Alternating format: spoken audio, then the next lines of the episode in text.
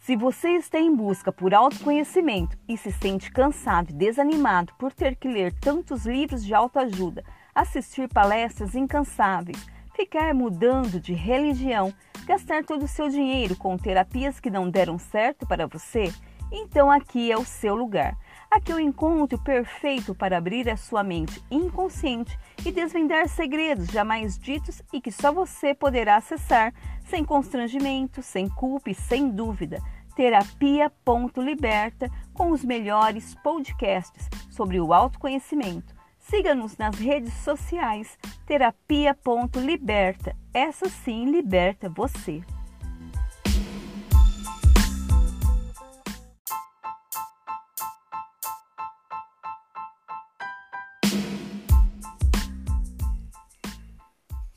Olá, sejam todos bem-vindos a mais um encontro com o autoconhecimento. Meu nome é Célia Guzmão, sou psicanalista e estrategista em desenvolvimento pessoal e profissional, e o nosso episódio de hoje é sobre a síndrome de Adão e Eva.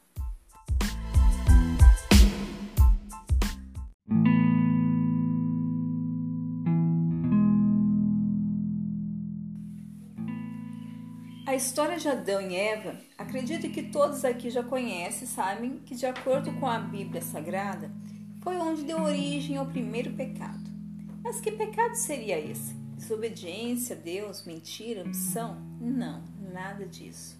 O que vamos abordar aqui é o sentimento de medo de assumir as próprias falhas e de querer culpar o outro por nossos erros.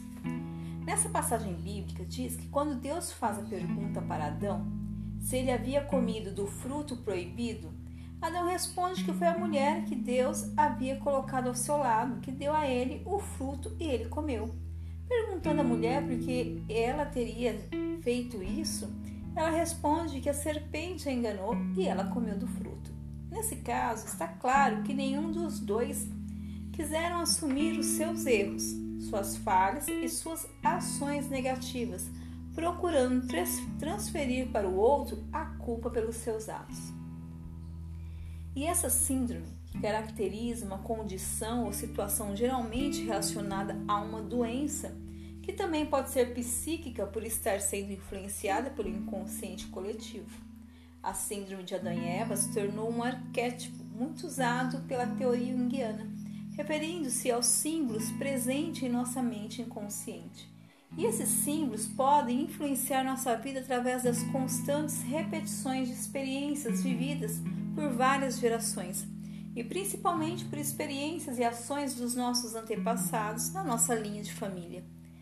E que você, conscientemente ou não, dessas verdades, elas representam a constituição e a construção da sua psique. Quantas vezes escutamos ou até falamos frases como: A culpa é do meu pai que não deixava eu ter amigos. Tirei nota baixa e a culpa é da minha professora que não me ensinou direito. Eu sou assim porque meus pais não me deram amor. Eu não tenho culpa de nada. Eu não pedi para nascer.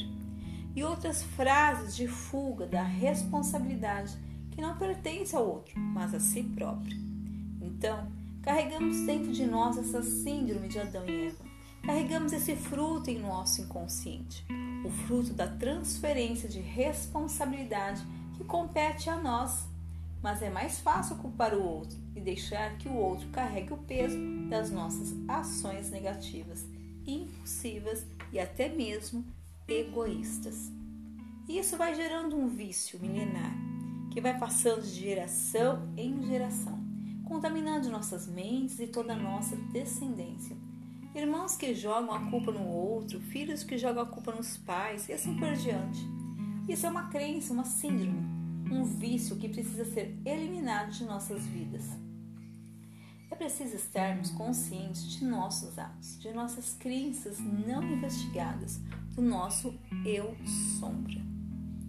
Ficamos por aqui e até o nosso próximo episódio.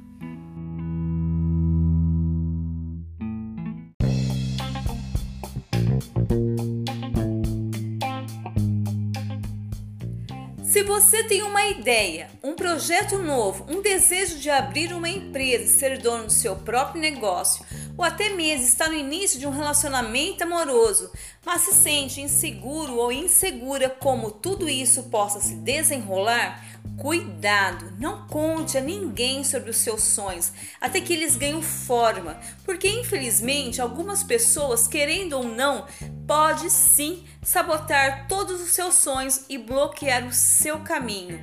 Procure por uma analista em desenvolvimento pessoal e profissional que o ajudará com estratégias eficazes e com total sigilo.